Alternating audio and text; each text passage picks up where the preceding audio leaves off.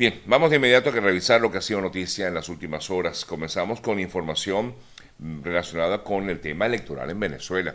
Bueno, varios, varias noticias relacionadas con este tema. Primero que nada, quiero eh, comentar que, bueno, efectivamente en el día de ayer, cuando hacíamos nuestro programa, se daba a conocer la lista de los eh, postulantes o de las postulaciones para aquellas personas que eh, pudieran formar parte del Consejo Nacional Electoral, que recuerden, fue, eh, bueno, hubo una decisión de parte de los rectores de salir de este Consejo Electoral, lo que motivó un nuevo llamado para buscar a los nuevos rectores de este Consejo Electoral.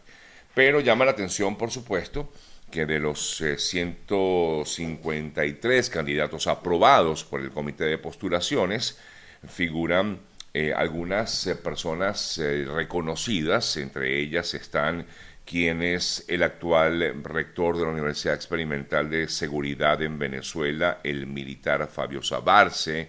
también el general Franz Calzada Cosin, el, actual Contralor General de la República, Luis Amoroso y autor, por cierto, de mucho o quien propició las inhabilitaciones de algunos de los candidatos de la oposición. Es otro de los que se está postulando para ser rector del CNE. Eh, figuran también el, eh, la actual secretaria del Parlamento mm, de chavista Rosalba Gil,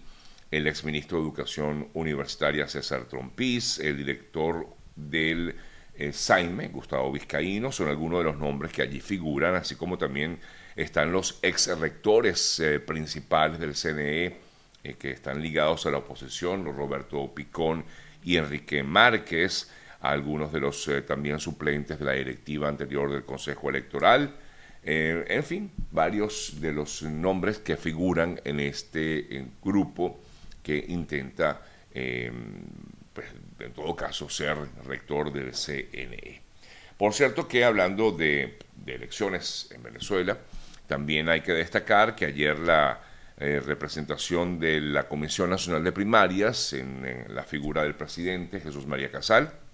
dio a conocer que efectivamente van a ser instaladas unas 3.100 o unos 3.106 centros de votación, lo que serían aproximadamente unos 5.000 o unas 5.000 mesas. Esto dio a conocer, lo dio a conocer ayer finalmente Jesús María Casal, aunque ya se había dado, em, digamos, algunos adelantos con respecto a esto. Eh, será aproximadamente, estimarían ellos que unas 20.000 personas participarían en este proceso de elecciones primarias prevista para el próximo 22 mm, de octubre. En eh, tanto, mientras se hacía esto, pues eh, uno de los que habló sobre este proceso electoral fue mm, Diosdado Cabello, quien arremetió de nuevo contra la oposición y dijo que este proceso es eh, o está destinado al fracaso. Fue lo que comentó Diosdado Cabello al respecto, ¿no? Con relación con las eh, primarias de la oposición. Pero no solamente arremetió contra las primarias de la oposición, sino que también arremetió contra María Corina Machado. Y ayer eh, comentó cosas como esta que les voy a colocar y que seguramente ustedes vieron a través de las redes sociales. Ni va a ser candidata, puede hacer una elección en su casa si quiere, y puede ganar la primaria en su casa, y puede tirarse en el suelo y hacer todo el berrinche que quiera, pero las elecciones presidenciales no se va a poder inscribir porque está inhabilitada. Inhabilitada. Cada quien que asuma la responsabilidad de sus actos. Bueno, para Diosdado Cabello, María Corina Machado no va a poder eh, lanzarse como candidata, aunque gane la elección primaria, decía Cabello, eh, que ella está inhabilitada. Y bueno, ya ustedes saben cómo se manejan las cosas eh, en Venezuela, ¿no? Él lo dijo en una rueda de prensa del partido Socialista Unido de Venezuela, pero sabemos también cómo eh, pues se manejan las cosas en el país. Ya veremos qué ocurre en el transcurso de los meses. Hoy estaremos conversando con Vladimir Kislinger, seguramente este tema lo tocaremos en la mañana de hoy. Revisamos otras importantes informaciones. Ayer se dio a conocer que desde España, eh, que el eh, ex integrante de PDVSA, perdón, el exfuncionario de PDVSA, Rafael Reiter Muñoz, a esta persona le fue denegada la extradición a Venezuela y además se le dio libertad, información que por cierto dio a conocer nuestro colega David Placer desde eh, España. Y mm, decía eh, que España denegó la extradición a esta persona y aseguró que este hombre, además de confianza de quien fuera también presidente de PDVSA, Rafael Ramírez, fue puesto en libertad luego de haber sido detenido en junio en Barcelona. Según lo que comenta eh, David Placer, lo curioso es que luego de su detención, Venezuela nunca envió este proceso o expediente de mm, extradición eh, para que, en todo caso, Reiter Muñoz fuera hasta volviera, en todo caso, a Venezuela, luego de haber estado encarcelado durante unos 40 días. Es lo que se conoce acerca de este caso de Reiter Muñoz. Nos venimos a Estados Unidos para comentarles también acerca de las elecciones de este país, tomando en cuenta de que nuevas encuestas señalan que efectivamente el eh, exmandatario, a pesar de todos los contratiempos que ha tenido el exmandatario Donald Trump, eh, continúa a la cabeza de las eh, encuestas del Partido Republicano. El expresidente Donald Trump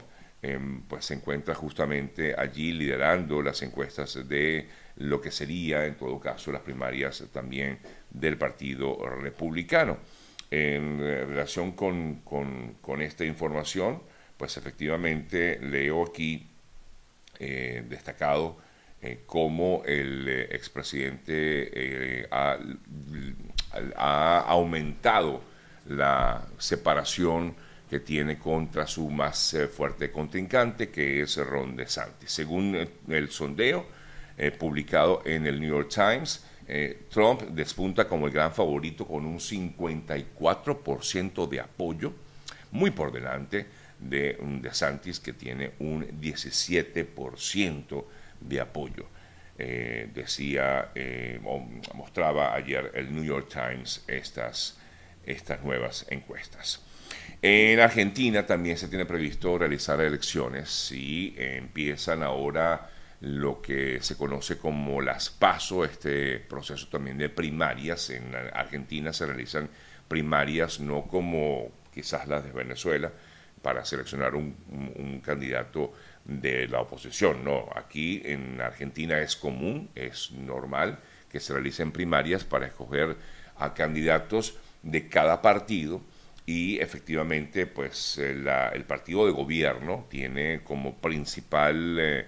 em, líder, la figura más importante en todo caso del partido de gobierno, porque recuerden que ni el actual mandatario se va a lanzar, ni tampoco la ex eh, presidenta Cristina Kirchner. Pero la figura que tienen ellos es Sergio Massa. A pesar de que Sergio Massa, quien es actual ministro de Economía de Argentina, es el que lidera las encuestas, Em, también es cierto que Massa no tiene el favoritismo de los que ah, están en todo caso eh, consideran que el partido de gobierno debería continuar en el poder. Por parte de la oposición hay varios eh, candidatos que por allí han surgido, los nombres de, eh, entre otros, el alcalde de Buenos Aires, Horacio Rodríguez Larreta, la ex ministra de Seguridad, Patricia Bullrich, eh, quienes son del partido del presidente, expresidente Mauricio Macri, quien tampoco se va a lanzar para este proceso electoral de este año.